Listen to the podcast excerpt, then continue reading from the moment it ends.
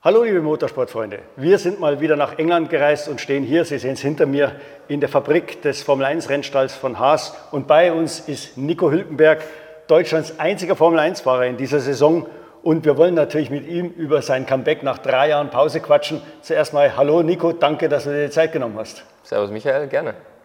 Ähm, die erste Frage natürlich, wie oft warst du eigentlich schon hier in dieser Fabrik? Ich bin jetzt das dritte Mal hier. Mhm. Ich, äh, einmal, zweite oder dritte Mal? Einmal auf jeden Fall Ende letzten Jahres. Ähm, Im Dezember noch vom Sitz ein bisschen anzupassen. Nee, zweite Mal bin ich jetzt hier. Ja. Ähm, aber Haas ist ja, also hier ist ein Standpunkt, wir haben dann aber in Maranello einen Standpunkt mit vielen Leuten, wo CFD die Aerodynamiker sind.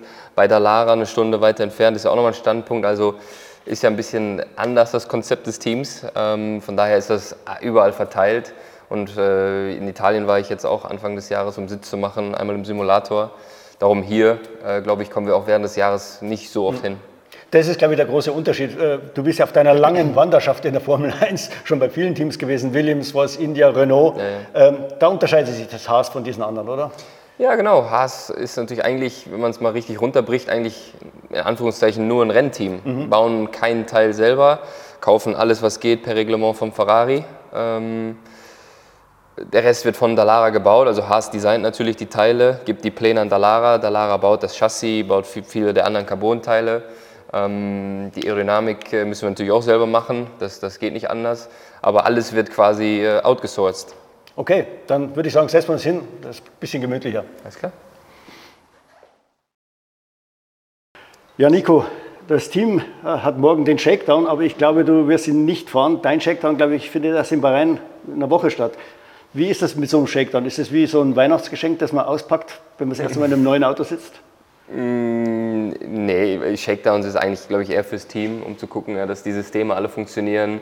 Es sind ganz viele Sensoren am Auto, was die Aerodynamik betrifft, damit die schon mal die ersten Zahlen bekommen, das erste Feedback, wo die mitarbeiten können, um zu gucken, ja, ist das ähm, per äh, Erwartungshaltung, was der Windkanal und CFD gesagt hat glaube, für einen Fahrer ist es weniger spannend, weil es sind äh, nur 100 Kilometer, also ist sie nicht auf den richtigen Rennreifen. Von daher, das ist ähm, ja, so, so, so, ein, so, ein, sanfter Kaltstart. Mhm. Ähm, aber in, in, Silverstone am Samstag, das ist eh bitterkalt morgens, das ist eh null repräsentativ. Ja. Ähm, von daher ähm, ist es okay. Ich bin am 21. Februar, mache ich noch einen Shakedown, haben wir einen zweiten und einen Filming Day in, in Bahrain dann schon ich glaube, da ist dann noch ein bisschen wärmer und schon ein bisschen angenehmer.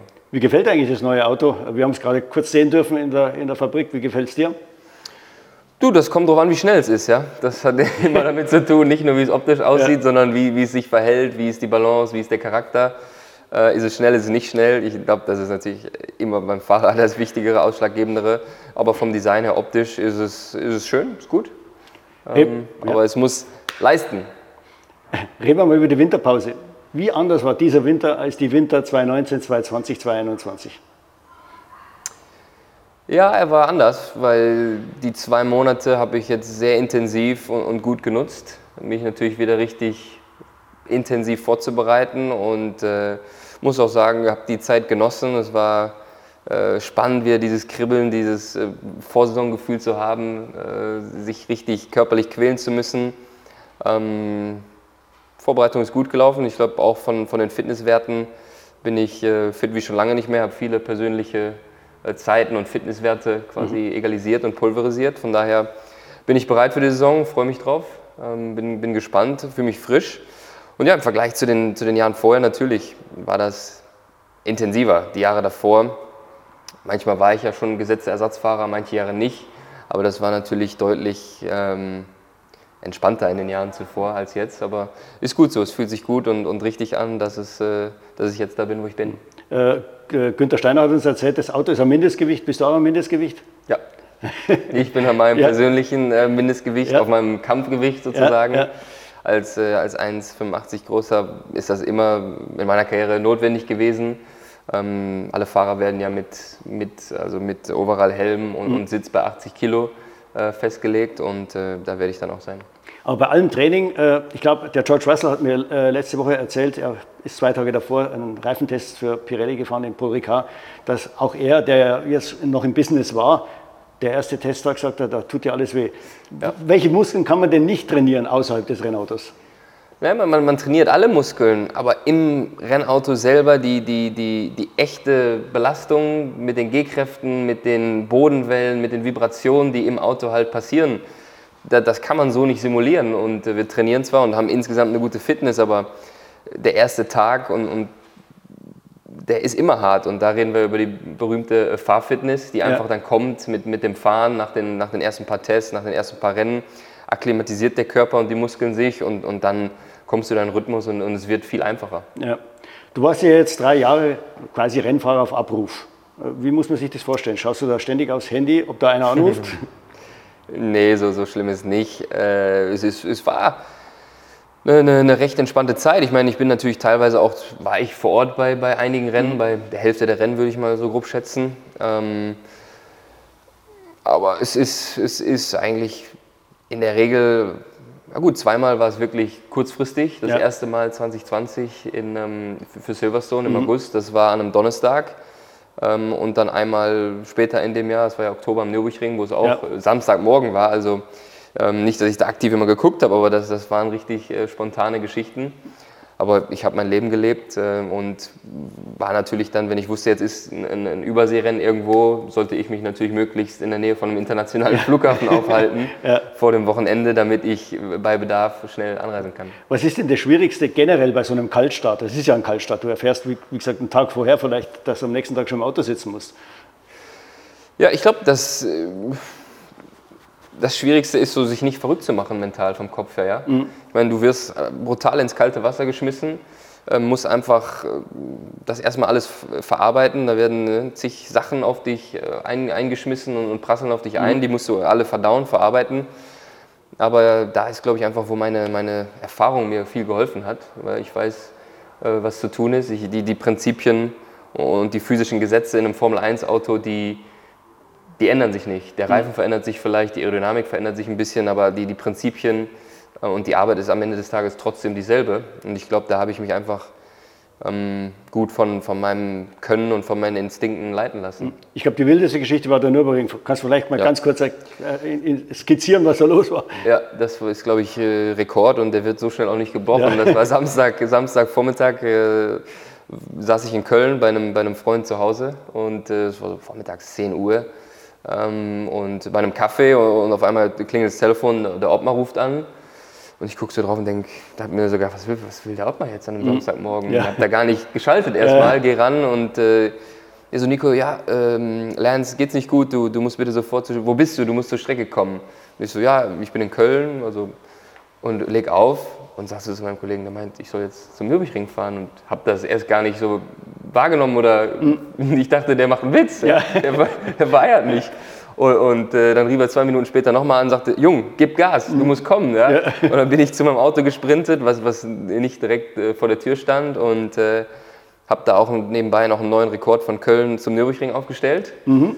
Und war ich, ja, handgestoppte zwei Stunden vom Quali bin ich ins Paddock eingelaufen. Ja, ja. Und zwei Stunden später das Quali gefahren. Ja. Und dann noch Punkte geholt am Sonntag. Genau. Ja. ja. das war schon eine wilder, wilder, wilder Ritt, wilde Story, aber sehr, sehr, sehr, sehr cool auch. Du hast schon gesagt, du warst ungefähr bei der Hälfte der Rennen ja vor Ort. Ist es eigentlich als Rennfahrer, der dann normalerweise nicht fahren darf, härter den Grand Prix zu ertragen, wenn man vor Ort ist oder wenn man zu Hause am Fernseher sitzt? Vor Ort ist schon, schon härter, wenn man es wirklich live sieht und es einem vor die Nase gehalten wird. Mhm. Ich meine, 2020, 2021 war ich okay damit, weil es auch für mich gut war in dem Moment, weil ich es auch wollte erstmal mhm. eine Zeit so, so weg und einen Schritt zurück vom, vom aktiven Fahren. Aber dann im letzten Jahr habe ich gemerkt, wie, wie das, ne, dieses Gefühl und zurückkam, dass ich doch wieder selbst in der Hand haben will, mhm. eingreifen möchte ins Geschehen. Und wenn du dann die anderen natürlich siehst, wie sie immer aus der Box fahren, das war dann zunehmend schwieriger. Ja. Äh, du warst ja auch TV-Experte. Äh, jetzt musstest du da deine Ex-Kollegen und wahrscheinlich auch wieder künftigen Kollegen irgendwie kritisieren oder beurteilen, bewerten. Wie schwer ist das? Ehrlich gesagt fällt mir das nicht so schwer, weil ähm, ist ja nicht so, dass ich da jetzt auf einen draufhaue und sage, äh, das ist ein Trottel, was ein Idiot. Mhm. Aber natürlich, ich kann das irgendwo einordnen und, und bewerten. Ja und, und äh, gebe da meine Meinung ab oder meine Sichtweise, wie, wie ich das sehe. Und Ja, die, die, die TV-Arbeit mit, mit Servus TV in den letzten zwei Jahren hat mir eigentlich auch sehr viel Spaß gebracht. Ähm, war natürlich in den drei Jahren hat sich bei mir da auch einiges so verändert. Die Blickweise auf die Formel 1, ja? ja. Wenn, man, wenn man sie aus einer anderen Perspektive kennenlernt und sieht und dann auch mal wirklich mehr Abstand hat vom Sport. Ja. Weil wenn du, ich war ja zehn Jahre quasi wirklich aktiv, du hast halt immer deine zwei, drei Monate Winterpause aber so richtig wegkommen tust du davon nicht. Und mhm. diese drei Jahre haben mir die Möglichkeit gegeben, wirklich mal mit richtig Abstand mhm. ähm, das Ganze zu sehen und, und auch zu reflektieren über meine Zeit, meine Karriere. Ähm, und ja, es war, war eine gute Zeit, aber jetzt bin ich frisch und bereit für, für neue Aufgaben. Was sieht man denn da anders? Was, was, ist, was lernt man da? Vieles, vieles verarbeitet man, verdaut man, weil wenn du drin bist, diese zehn Jahre und selbst, wie gesagt, diese zwei, drei Monate Winterpause, habe ich dann gelernt, ist nicht viel. Und du bist halt trotzdem immer in diesem Hamsterrad, bist mhm. immer dran, äh, es hört nie auf. Und wenn du dann mal die Möglichkeit hast, doch wirklich wegzugehen, dann, dann siehst du Dinge ja anders. Ich mhm. glaube, dein, deine, deine Sichtweise hat sich dann, oder meine Sichtweise in dem Fall hat sich ein Stück weit ähm, ja, verändert. Und äh, man hatte richtig Zeit, die Dinge mal zu, zu analysieren, zu reflektieren. Das ist natürlich geht es sehr ins Persönliche, ja. ähm, aber es aber war wenn, eine gute Zeit. Wenn wir jetzt einen anderen Nico Hülkenberg sehen, mit den ganzen Erfahrungen, die du da gemacht hast? Prinzipiell, glaube ich, vom Charakter nicht. Ich mhm. habe mich nicht verändert, aber ich habe, glaube ich, schon Sachen für mich gelernt, ähm, wo ich jetzt Dinge in der Zukunft in, in gewissen speziellen Situationen vielleicht ein bisschen anders machen mhm. werde. Kommen wir nochmal ganz kurz zurück zum Kommentieren beim Fernsehen. Ich meine, als es dann ein bisschen ernster wurde und du schon absehen konntest, das könnte wieder was werden mit der Formel 1, wie weit warst du da im, beim Kommentieren in der Zwickmühle? Ich meine, manche Leute hätten dir vielleicht auslegen können, ja, der sagt ja das nur, weil er wieder da in die Formel 1 kommen will, du weißt, wie hysterisch das Netz ist. Wie vorsichtig musstest du dann in der letzten Phase sein? Gar nicht, ehrlich gesagt, weil egal was, ich, ich glaube nicht, dass das, was ich beim Kommentieren gesagt hätte, ja. einen Einfluss darauf gehabt hätte, okay. was passiert wäre. Also mhm. ich, diese Dinge sehe ich komplett voneinander getrennt und äh, da gab es keine, keine Reibungspunkte. Mhm. Du hast schon gesagt, als du dann 2019, Ende 2019 dann äh, aufgehört hast oder die, die, Pause angefangen hast, warst du eigentlich immer ganz froh, dass es ein bisschen ruhiger war. Warum? Was, was ist da 2019 vorgefallen oder mhm. wieso brauchtest du diese Auszeit? Ja, ich glaube, dass einfach so, so, mental war ich ein bisschen da in der Sackgasse, weil in den drei Jahren bei Renault äh, es fing sehr gut an, dann kam es so ein bisschen in Stottern, dann gab es äh, über 2019 hinweg einfach mit dem Team, mit dem Management so ein paar Probleme, ein paar Reibungspunkte mhm. und Sachen, die, die glaube ich, aus meiner Sicht damals nicht so gut, ähm, nicht so fair gelaufen sind und äh, äh Formel-1-Fahrer sind einfach sehr äh, sensible Menschen auch. Mhm. Und äh, du, ich glaube, mental ist es sehr wichtig, dass du in der richtigen Spur bist. Ähm, mhm. und, und, wenn das nicht ist, dann fehlt direkt so ein bisschen das Selbstbewusstsein, das Vertrauen, die Selbstverständlichkeit. Ja? ja. Und ich glaube, das ist da ein bisschen passiert in dem Jahr und, und abhanden gekommen. Und das war wichtig, dass ich dann, oder auch was ich gefühlt habe, ein bisschen weg kann, ein, ein Reset. Und ich glaube, das ist ein ähnliches Szenario, wie es jetzt äh, Daniel Ricciardo zum Beispiel erlebt ja. hat bei McLaren, der, glaube ich, so wie ich das von außen gesehen habe, ähm, ja, was Ähnliches erlebt hat. Mhm. Wie du auch schon gesagt hast, man macht sich dann viele Gedanken, man hat ja die Zeit dazu. Kam da auch mal der Gedanke auf, zurückzutreten? Nee, der, der kam nie auf. So richtig der endgültige Gedanke von meiner Seite, dass ich sage, so, that's it, ich, mhm. ich tue jetzt wirklich den Helm an den Nagel hängen, das, das ist nicht gekommen, nicht passiert. Ähm, wissen natürlich alle, dass du immer ein Team brauchst, die dich wollen, ja. die, die, die, dich einstellen, die dir Arbeit geben. Aber für mich habe ich das nie endgültig äh, beendet. Da, ja. Du bist ja keine Rennen gefahren äh, in dieser Zeit, also außer die fünf Formel-1-Rennen da. Ähm, hast du das bewusst gemacht? Hast du nicht Angst gehabt, da rostet man ein, wenn man, wenn man jetzt gar nicht mehr fährt? Nee, habe ich nicht gehabt, dass ich einroste, weil Autofahren ist da am Ende, das ist wie Fahrradfahren. Ja? Wenn du das einmal gelernt hast als Kind, das, das verlernst mhm. du nicht. Und das ist, wie, wie ich vorhin gesagt habe, so die, die, die, die Grundgesetze und Prinzipien bei, beim Autofahren, die, die verändern sich nicht, die ja. werden sich nie verändern. Das ist immer das Gleiche, wenn, wenn du ans Limit fährst und, und das Auto da bewegen muss. Und das ist das, was ich kann, worin ich gut bin. Ähm, und ich glaube, wenn ich mich zurück in ein Auto setze, was mir, was mir leicht fällt, sehr schnell wieder dahin zu kommen. Und das habe ich ja auch gesehen und, und mhm. mir selber und auch der Welt gezeigt bei den Corona-Rennen, ja. ähm, dass das ganz gut funktioniert. Und hm, ich hatte da keine Bedenken, dass, ähm, dass ich da oder dass mir das verloren geht. Mhm.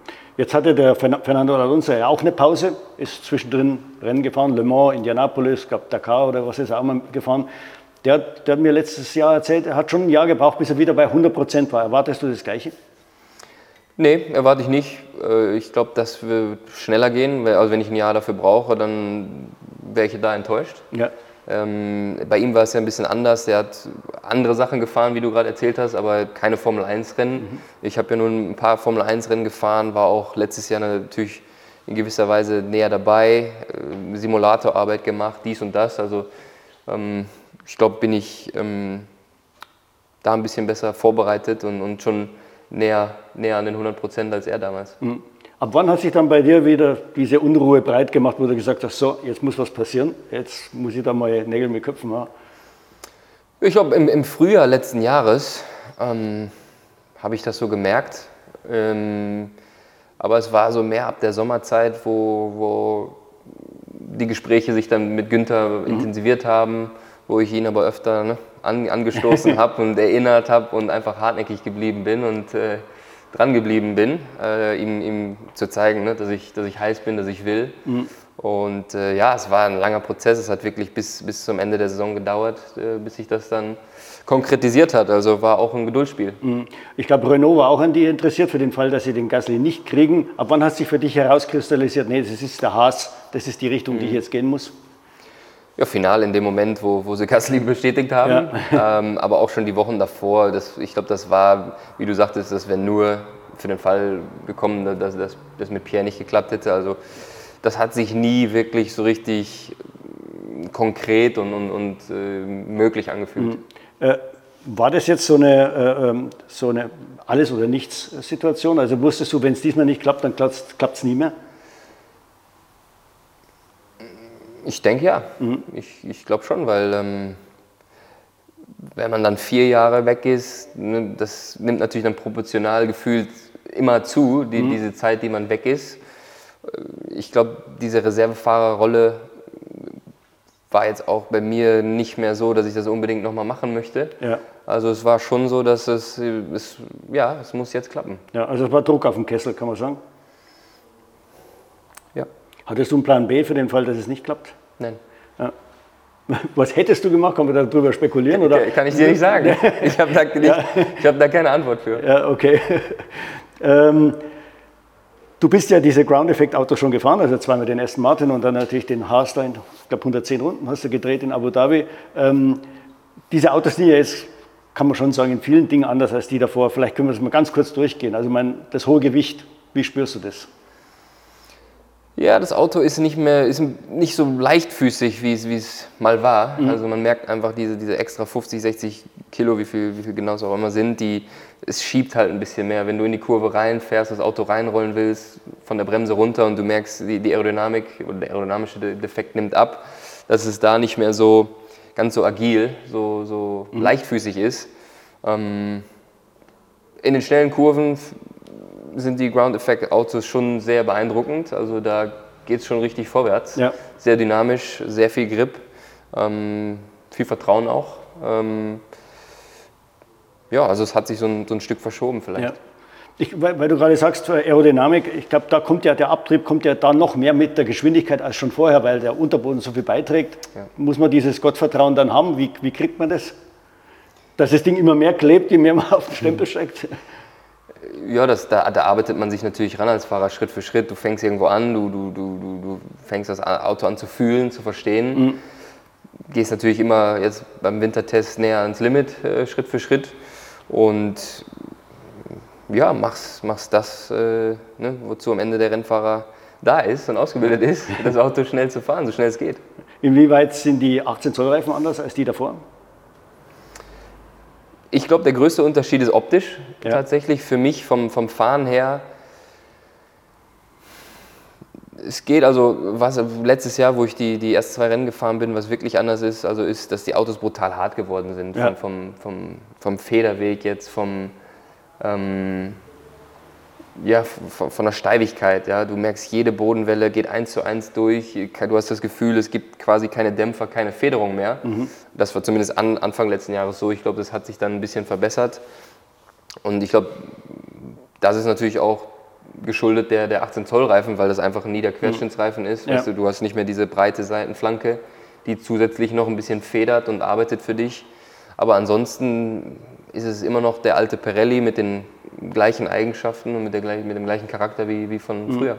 Das hat mir der Günther gesagt, bei deinen 110 Runden in Abu Dhabi, gerade was, was die Federung angeht, da hast du schon den Ingenieuren einiges mitgegeben. Da, da, da muss noch dran gearbeitet werden. Kannst du ein bisschen erzählen, was, was dir da aufgefallen ist? Ja, ich meine, die Autos, wie gesagt, die sind extrem hart in der Federung. Ähm, alle Teams wollen diese äh, Ground-Effekt-Autos so, so, tief wie möglich fahren, weil desto ja. besser und, und härter und effizienter arbeitet die Aerodynamik. Aber das kommt natürlich mit einem gewissen Preis, dass das immer härter wird, immer steifer und irgendwann bist du natürlich auch am Punkt, wo du den Reifen einfach die ganze Zeit malträtierst und, und mhm. ne, wenn nichts gibt, muss der Reifen halt mehr arbeiten. Mhm. Und wenn der Reifen mehr arbeitet, hat das natürlich auch weitere äh, Nebeneffekte. Mhm. Äh, und ich glaube, da haben wir einfach, habe ich als frischer Input ein bisschen neuen Input geliefert, weil als Fahrer ist es ganz äh, sehr einfach, wenn du im Laufe einer Saison gewöhnst du dich unheimlich schnell an, an einen Standard. Mhm. Und wenn die sagen, es ist hart, dann ist es hart und du fährst einfach damit. Und dann ist manchmal nicht schlecht, wenn jemand reinkommt, der das nicht kennt, nicht weiß, weißt du, so, ein, so ein neuer, so ein neuer frischer Input einfach. Ja. Was können wir jetzt von dir und von Haas erwarten? Du, das wüsste ich auch gerne. Ich ja. will einfach eine geile Saison fahren. Ich will am Ende des Jahres zurückgucken auf, auf, äh, auf die Saison und sagen, wir haben fast immer alles rausgeholt. Wir waren an unserem Optimum. Ich glaube, das ist das, was man natürlich machen kann, was man selber beeinflussen kann. Am Ende des Tages kommt es darauf an, wie gut konkurrenzfähig ist unser Paket. Wie jedes Jahr vor der Saison können wir da spekulieren, spekulieren. Mhm. ähm, ich, ich lasse mich da jetzt äh, überraschen und schaue, was, was wir haben. Du hast ja einen neuen Teamkollegen, mit dem gab es in der Vergangenheit den einen oder anderen Zoff. Wie viel war damals? Ein, ein, ein Zoff gab es. Okay. Wie viel war da Show und wie viel war da echt? Nein, damals 2017, das war keine Show, das mhm. war, ne, da hatten wir ein paar Missverständnisse auf der Strecke und, mhm. und, waren uns nicht so grüne. Aber wir sind jetzt 2023 ein paar Jahre weiter und wir haben uns auch ausgesprochen und auch über diese ja. Situation gesprochen. Und es gibt da wirklich, wir sind jetzt die letzten Tage, haben ein bisschen Zeit zusammen verbracht. Es gibt da null Spannung mhm. oder irgendwie Anspannung zwischen uns, sondern wir sind beide, glaube ich, auch natürlich reifer geworden, erwachsener geworden, sind beide Familienväter auch jetzt und ja. an einem anderen Punkt in unserem Leben. Und äh, freue mich auf die, auf die Arbeit mit ihm und äh, ich, ich, erwarte, dass wir uns gegenseitig pushen und, und, so das Team natürlich auch weiter pushen. Das, das wollte ich gerade fragen. Wird das eine gute Messlatte? Ich meine, er kennt ja das Team in- und auswendig. Genau, er hat da natürlich jetzt äh, speziell am Anfang der Saison so einen gewissen Wissensvorsprung mhm. und Heimvorteil, weil er, weil er das Team kennt, äh, das Auto und so weiter und so fort. Aber da werde ich mich einfach voll reinhängen, um, um das so schnell wie möglich äh, wettzumachen. Ja. Ähm, dein Vorgänger, der ist jetzt Reservefahrer bei Mercedes. Du kennst diese Rolle. Mhm. Du hast es mal gehabt, ich glaube 2011 bei Force India. Wie ist es? Kann daraus wieder was ja, und werden? letztes Jahr auch. Ja, genau, letztes Jahr auch, stimmt. Aber es war halt zwischendrin. Es, ja. Ja. Äh, wie ist es? Kann daraus wieder was werden? Wie muss man so eine Rolle angehen? Ich glaube, da kann äh, definitiv was draus werden. Ähm, wenn man einmal zwei Saisons gefahren ist, dann hat man die Erfahrung, ja, das ist einfach mal ne, ja. in the bank. Mhm. Ähm, und wenn er jetzt äh, mit, bei einem Team wie Mercedes kann er einiges lernen. Ja. Der wird wie ein Schwamm sein, der in jedem Meeting sitzt, sich alles anhört, wie der Louis übers Auto redet, analysiert, Arbeitsweise hier, Arbeitsweise da und das als Fahrer dann natürlich für sich aufnimmt, mitnimmt und für sich selber verwerten kann und auch dann für mögliche neue Arbeitgeber. Also mhm. das ist definitiv bei einem Top-Team wie Mercedes da so nah dran zu sein, ist, ist äh, viel wert, glaube ich. Ganz zum Schluss, Günter Steiner hat erzählt oder hat, hat gesagt, ein Grund, warum er dich verpflichtet hat, ist, du bist ein Experte für diesen harten, Kampf im Mittelfeld, äh, wo es ja wirklich, äh, wo man nicht nur einen Gegner hat. Äh, kannst du mal ein bisschen erklären, ist das Rennfahren da in der Mitte anders wie, als vorne? Ja und nein.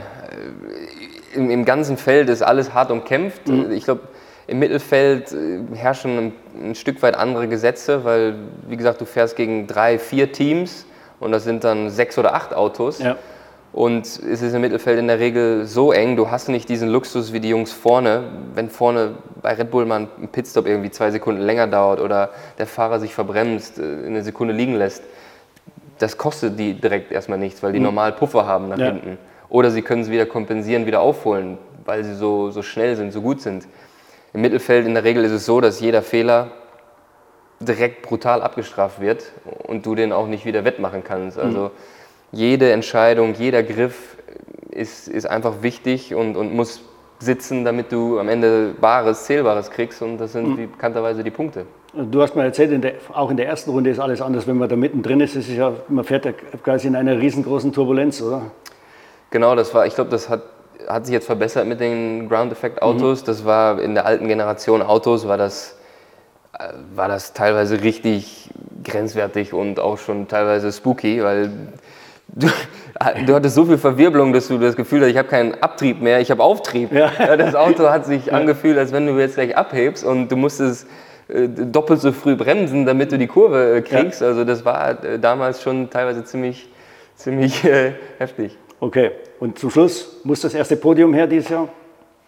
Ja, schön wär's. Ich werde alles geben. Wir werden alles reinlegen jedes Mal.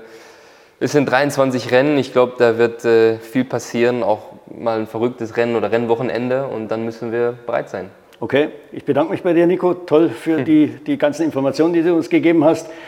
Ich bedanke mich bei euch fürs Zuschauen, äh, liebe User. Äh, bleibt uns treu und bis zum nächsten Mal. Servus. Wenn Ihnen das Video gefallen hat, dann abonnieren Sie hier. Wenn Sie unsere Analyse über alle neuen Formel 1 Autos interessiert, dann klicken Sie hier. Und wenn Sie etwas über alle Teamduelle wissen wollen, dann hier.